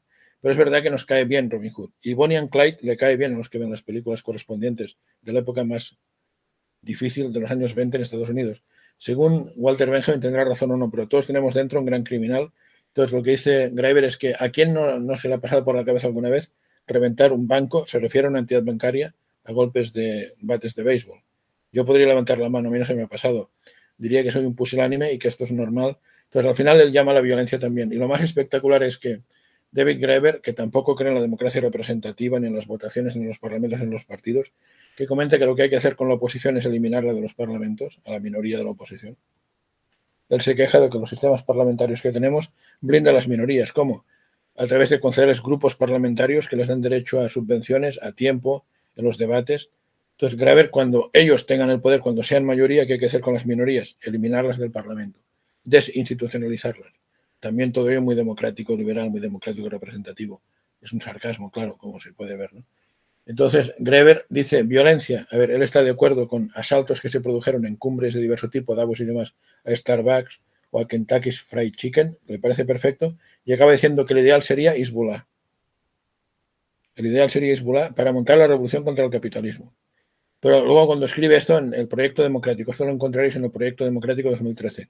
Luego da un paso atrás y dice, bueno, Hezbollah igual no. ¿Pero por qué? No por un tema moral, no. Dice, porque eso es muy duro. Igual damos legitimidad al Estado para que reaccione proporcionalmente con una dureza exagerada que sí que nos conviene, diría Kropotkin, pero no hasta el punto de que nos liquiden, incluso físicamente, si somos tan brutos. ¿no? Cuando ahí se reprime un poco, se reprime no porque moralmente le parezca mal, moralmente le, parece, le parece genial Hezbollah y lo dice, porque, cuidado, igual está legitimando al Estado para que intervenga proporcionadamente, no desproporcionadamente. le parece genial como un modelo de éxito, ¿no? De, partido con un pequeño, un, pequeño un, ejército no, no desdeñable, o sea, una milicia armada. totalmente. Y fíjate, Javier, qué casualidad, ¿no? Hezbollah, que es un proxy de Irán. Ya, ya.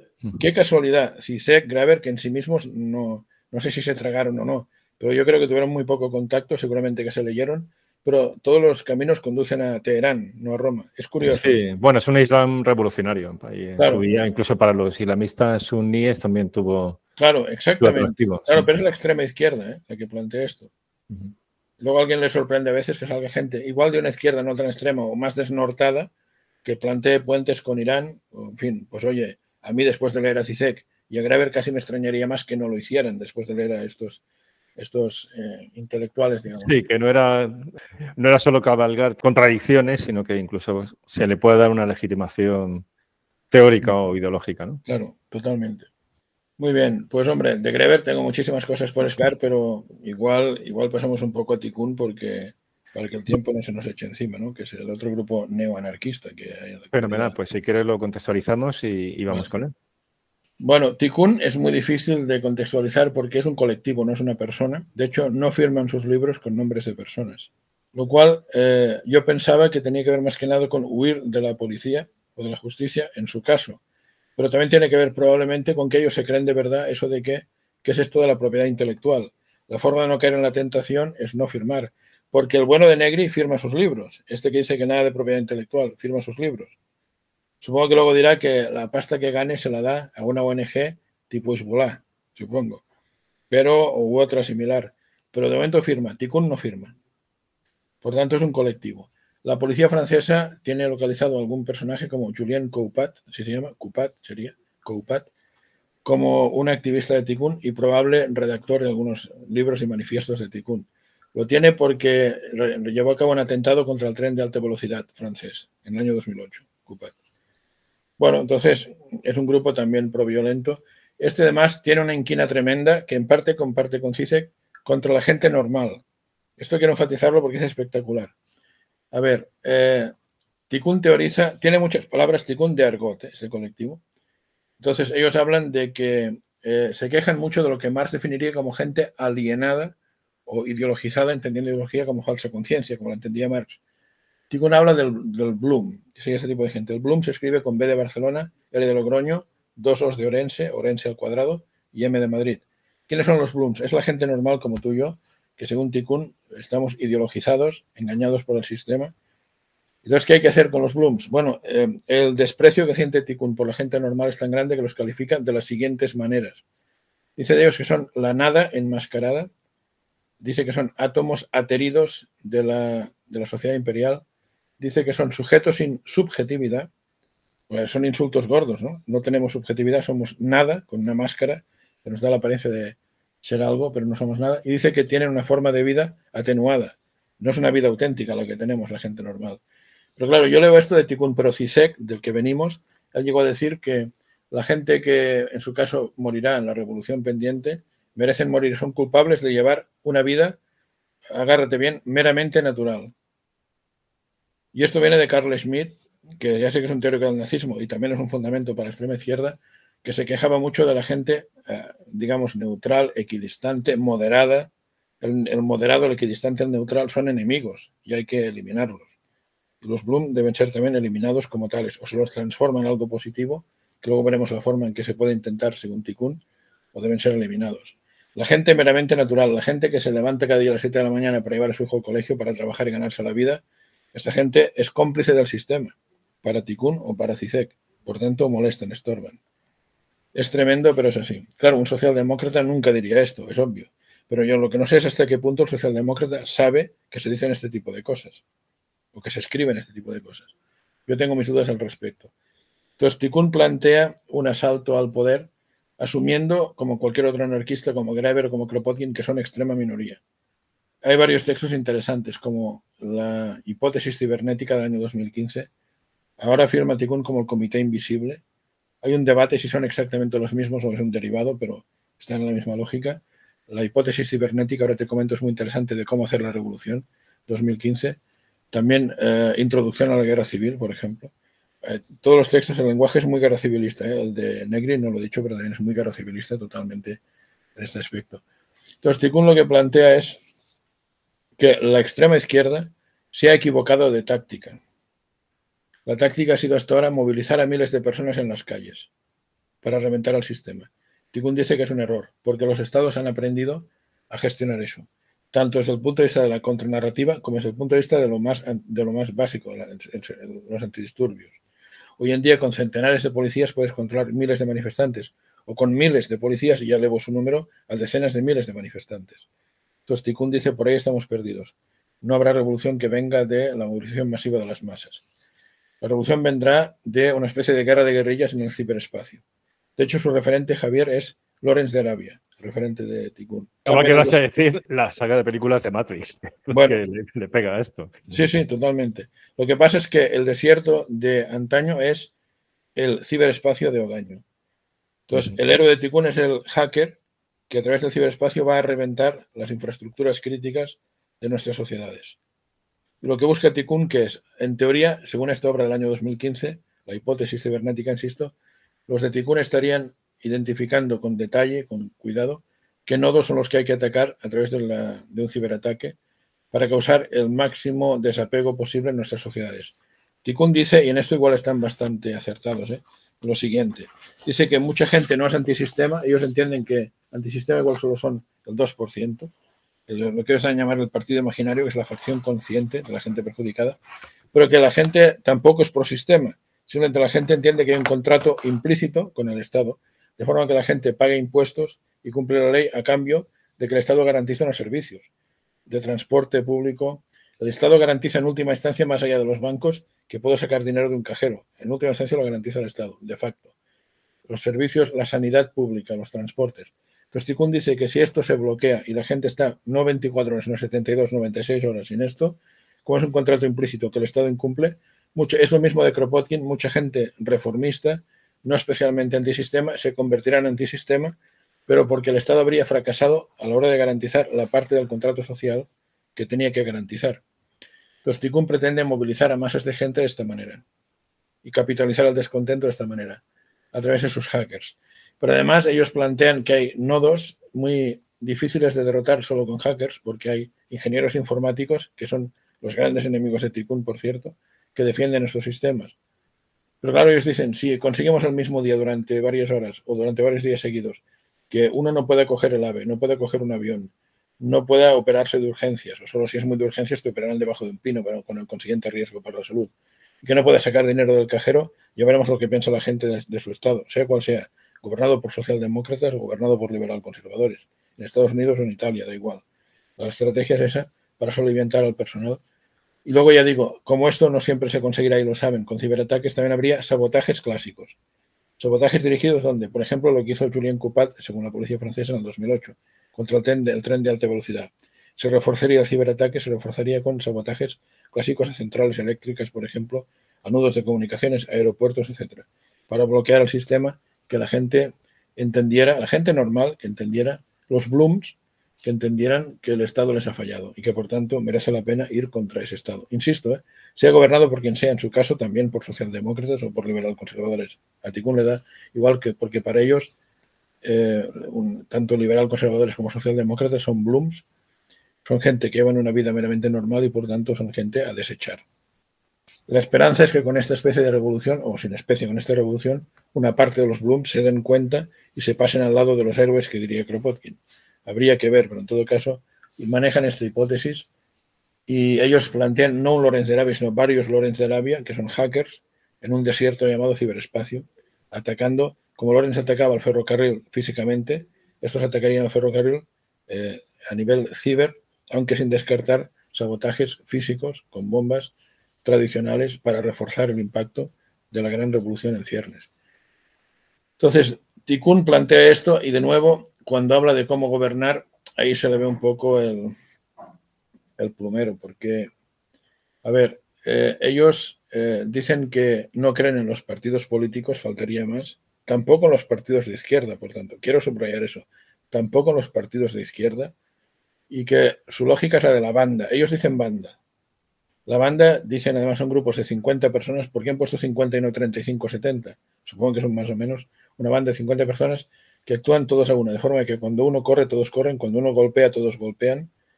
Entonces él dice que tiene lógicas de horda, estas bandas que correrían pues reforzando la revolución en las primeras horas para generar el máximo caos posible, el máximo miedo posible en los defensores del sistema, uniformados o no. Y además luego habría que gobernar esto con lógicas de asamblea que me recuerda a lo que planteaba Negri, por ejemplo. La Asamblea no es por definición democracia representativa, es una cosa diferente. Ellos hablan de una experiencia en la Sorbona en Francia, que elogian los de Tikkun. Hubo una ocupación con K de la Sorbona y se montó una asamblea. Hasta aquí todo muy bien y muy divertido, claro. ¿Qué ocurre? Que a la asamblea se presentaron estudiantes que no estaban de acuerdo con el cariz que tomaban los hechos. Entonces, ¿qué hizo eh, la asamblea que según Tikkun eran de los suyos? Serían uno de los suyos, pero bueno, habrían leído Tikkun, alguno habría de los suyos en todo caso, lo importante es que Tikkun dice que hicieron lo que tenían que hacer, que es prohibir a los recién llegados que participaran en la asamblea. La lógica de Tikkun es que la oposición no participa. Dice porque la huelga revolucionaria es una correlación de fuerzas, no es nada democrático, lo dicen así de claro, no es democrática, es una correlación de fuerzas. Si tenemos asamblea, es nuestra, no se emitirá ninguna voz en sentido contrario a la asamblea. Y por tanto son descartados. Entonces, Tikkun llega a decir que lo que plantean como revolución es una, una, huelga de vida, dicen ellos. ¿Cuál es la diferencia, señores de Tikkun, entre una huelga revolucionaria y una huelga de vida? Que la huelga de vida pretende emanciparnos del trabajo. No pretende que el trabajador tenga mejores condiciones, pretende cargarse el trabajo tal como lo conocemos. Bueno, bueno, son un radicalismo detrás del otro, pero Tikkun tiene este tipo de planteamientos. Y eh, al final, déjame que te diga que antes hemos hablado de otro neoanarquista, David Greber, que acaba siendo lo mismo. David Greber elogia también las asambleas él dice que es como un eh, lover's quarrel, como una pelea de amantes, subrayo de amantes, pero claro, siempre y cuando sean todos anarquistas. ¿eh? ¿Qué hay que hacer cuando se presenta a la asamblea y pide la palabra a alguien que no es del gremio revolucionario? negarle la palabra. Entonces, para eso emplea un concepto que es conocido entre los teóricos de, la asamblea, de las asambleas, que es el de micrófono del pueblo, People's Microphone. Entonces, lo que plantea eh, David Graeber es que simplemente si alguien sube la tarima con ánimo de hablar, para los que estén en la asamblea y no es de los de la asamblea, pues que hable, porque se le retira el micrófono de la boca y por tanto, por más que grite, nadie le va a escuchar. Esto es lo que habría que hacer con la oposición, en el mejor de los casos. ¿eh? Por tanto, de nuevo, son ideologías que no tienen en cuenta para nada la oposición, la quieren eliminar. Necesariamente físicamente, igual no. Se les puede eliminar quitándoles el altavoz. David Greber quiere echarlos del Parlamento a las minorías, quiere eliminar el micrófono del pueblo. Bueno, quiere tenerlo, pero retirárselo de su boca. Por tanto, el pueblo controla quién habla y quién no. El pueblo, claro, pueblos son los asamblearios, el resto no son pueblo, por cierto, según esta lógica. Y Ticún plantea lo mismo, en esa lógica de la Sorbona se ve clarísimo. Se incorporan nuevos estudiantes, se acabó la asamblea. Esto yo lo he vivido en la universidad. Estudiantes que montan la asamblea de facultad, están 20 y pretenden que la decisión que tomen esos 20 sea vinculante para la facultad. Hay que estar como un cencerro, pero se lo creen de verdad. Y eh, me decían otros estudiantes, ¿y aquí qué vamos a hacer? Bueno, si quieres te presentas tú solo, no, que se van a reunir. Presente con 7 u 8 más, hablar, ¿eh? Nada de violencia, hablar. Pídeles la palabra y verás lo que ocurre. ¿Qué ocurrió? Que disuelven la asamblea por no dar la palabra al que viene a rebatirles, a discutir con ellos. Esa lógica que te decía al principio Heber de amigo-enemigo, que viene de Carl Smith. ¿Por qué son extremistas estas ideologías? Porque no hay tolerancia para con el otro. Desconocen el concepto de pluralismo. Pues al enemigo que hay que hacer, al enemigo ni agua. Se, se, le elimina conceptualmente y no se puede físicamente. Primero conceptualmente, como Lenin en el buque Filosofía. Los elimina físicamente sin matarlos, si puede ser conceptualmente, como Marx con la burguesía el marxismo en el comunismo, desaparecería la burguesía como clase, por eso expropiaría a todos los propietarios, dejarían de ser propietarios, son eliminados conceptualmente. Si algunos se resisten, los meto en un buque y para Alemania. Se los elimina físicamente sin matarlos. Si resisten mucho, 10 millones de muertos en la Unión Soviética, eh, de 16,5 a 44 millones de muertos en la China de Mao Zedong. No hay problema. Por tanto, sí, hay una izquierda que es extrema y es neocomunista, es neoanarquista, y estos son ah, ni siquiera los únicos, pero desde luego los más importantes de los conocidos entre los intelectuales que la defienden. Y es una visión magistral la que nos has dado, como siempre. no, bueno, es difícil meter tanto contenido en tan poco tiempo, es un reto complicado. Al final, lo que habíamos dicho, unas dos horas apenas, unas dos horas. Claro, piensa que esto en clase lo explico con 10 o 12 horas o 15, lo que hemos visto hoy solo. Por tanto, es mucho más pausado, puedes meter más contenido, pero bueno, esto es un buen anticipo si la gente quiere más, pues tiene que apuntarse a algún máster o algo que se lo explique. Hemos empezado hoy por extrema izquierda porque lo tenías fresco, ¿no? Con las clases. Es, el máster de radicalización que tenéis ahí. Prevención, prevención. No digas de radicalización, que de prevención de la radicalización, sí, sí. En la Universidad de Barcelona. Sí, sí, sí. Perfecto. No, día se puede hacer extrema izquierda, se puede hacer, perdón, extrema derecha, fascismo, nazismo. Es muy bonito de ver también, muy chulo, bonito como esto, vamos. Bueno, es, a ver, son ideologías de, odio perversas, ¿no? Y, pero luego con, consecuencias en la realidad. Obviamente, académicamente dan mucho juego, el problema es que la gente lo desconoce mucho, se quedan con cuatro tópicos. Sí, pero bueno, son ideas que van calando y de vez en cuando pues asoman la patita, ¿no? Especialmente en momentos de crisis, de, de convulsión. Y bueno, el siglo XX estuvo marcado en buena medida por, por las consecuencias de estas ideologías. Claro. Que es algo que estratégicamente no se puede obviar. Tienen estrategia, además habría que añadir que son ideologías al final muy transnacionales en muchos países y a veces conectadas entre sí. Luego, como ves, somos eh, una página de transferencia de conocimiento en temas de seguridad. Estas ideologías amenazan directamente la seguridad, porque la violencia sale por los poros. Son grandes apologistas de la violencia, los que defienden estas teorías. Eso sí, tienen la habilidad en la extrema derecha también lo veremos, ¿eh? de poner unos tics allí, Kropotkin y tal, que si tiras cómicas, que si manifestaciones festivas y reivindicativas, el situacionismo de David Greber, tiene ahí unos tics que son pacíficos.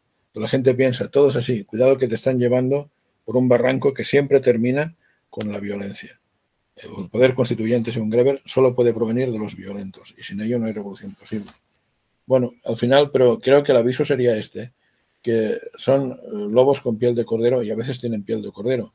Dicen, no, lo que vamos a hacer son manifestaciones festivas y reivindicativas. Otras cosas que no he dicho, pero cuando David Graver y Tikkun, ambos, eh, ambos defienden el situacionismo, defienden vías pacíficas para preparar el camino, hablan de fiestas contraculturales, por ejemplo, de radios libres.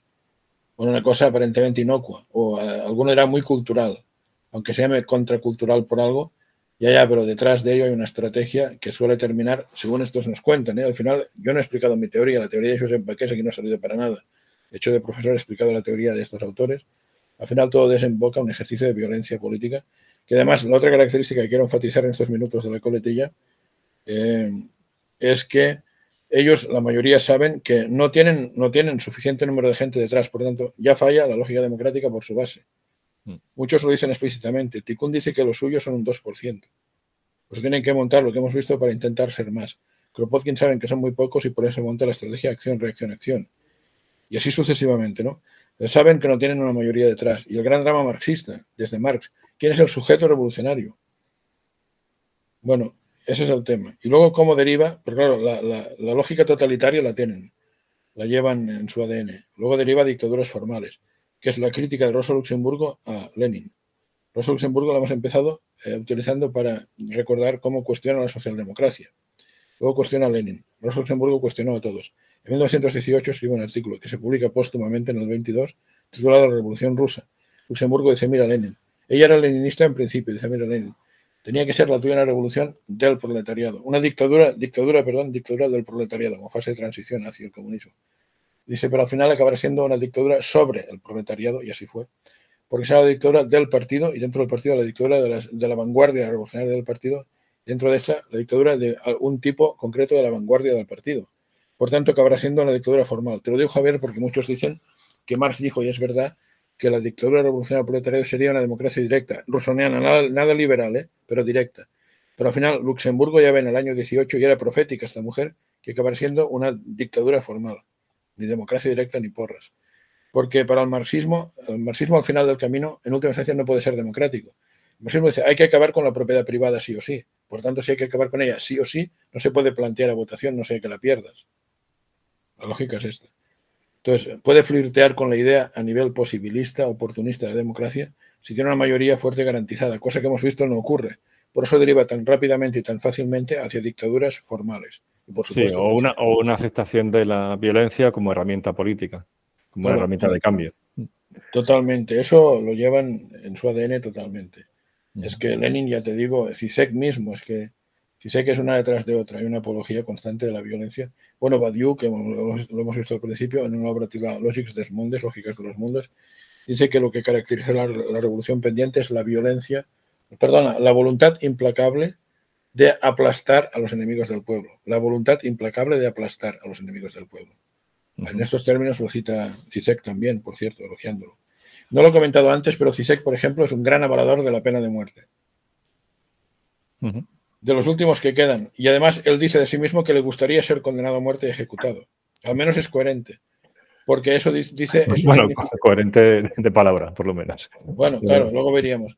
Dice, eso demostraría que ha hecho algo grande pero fomenta la viencia hasta ese punto incluso. La verdad es interesante tenerlo en cuenta porque... Son, perfiles que, luego siempre es interesante con este tipo de, ideólogos ver su trayectoria personal y ver las, sí, pero fíjate bien. contradicciones, bueno, o, el atractivo, ¿no? Como, como figuras personales, porque muchas veces las ideologías tóxicas tienen algo detrás, ¿no? Vivencial. Sí, sí. Muy bien. Pero te comento que Bakunin, si quieres con esto termino, pero es interesante.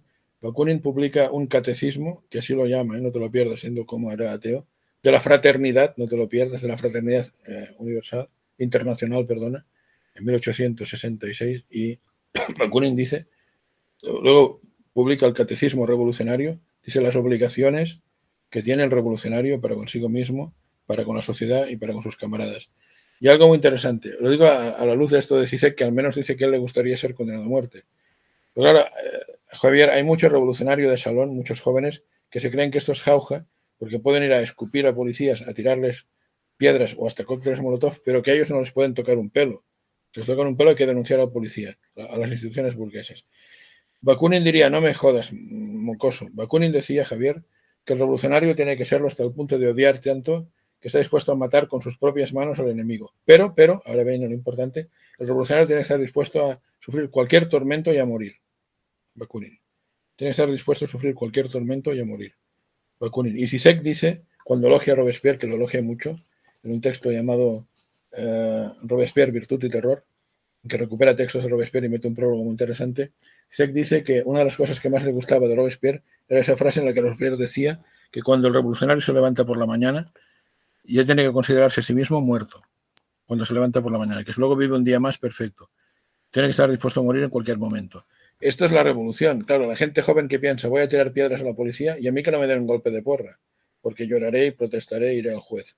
No, no, si tú quieres eh, montar la revolución, arriesgate a lo que sea. ¿Qué lo dice tú? No. CISEC, Bakunin y los intelectuales de la extrema izquierda. Lo que no vale es yo puedo pegar y a mí que no me toquen. Al menos Bakunin era coherente y CISEC también. Al menos en la teoría, como tú dices. Pero el mensaje está claro. El revolucionario quiere violencia, puede recibir violencia. Es más, necesitan que la reciba. Acuérdate de Kropotkin, acción, reacción, acción. Necesitamos matar policías para que la policía del Estado, a su vez, reprima violentamente a los primeros revolucionarios, a la primera jornada de revolucionarios. Lo necesitan eso. Más de uno dirá, el propio Fanon dirá, que necesitan que el Estado burgués sea más contundente de lo que es ahora, para fomentar la revolución. Este revolucionario de salón, medio apijado, si me permites. Si voy a liar la parda, a mí que no me toquen un pelo porque tengo mis derechos. ¿De dónde ha salido este monstruito revolucionario, Dios mío? Ya, ha habido un cambio social que, vamos, que no se corresponde con, con la severidad de estas ideologías. Bueno, pues entonces que se dedican a la reforma y a la revolución. En ese sentido son ideologías un tanto añejas, ¿no? Con respecto a, a los valores imperantes. Bueno, pues entonces que se dediquen a otra cosa. Pero si se quieren dedicar a la revolución, Bakunin les diría, no yo, Bakunin, si sé que les diría, chaval, ya sabes a lo que te arriesgas. O chavala, para no ser. Ya sabes a lo que te arriesgas. Se lo diría Sisek, se lo diría Bakunin. Se lo dicen, caramba, se lo están diciendo. Muy bien. Muchísimas gracias, Josep. La verdad es que, como siempre, excelente esta revisión de autores y, y de ideas que nos has ofrecido. Un abrazo, Josep. Vale, Javier. Gracias. Un placer, como siempre y adelante con la iniciativa que realmente merece mucho la pena. Totalmente. Vale, Javier, un abrazo, hasta luego.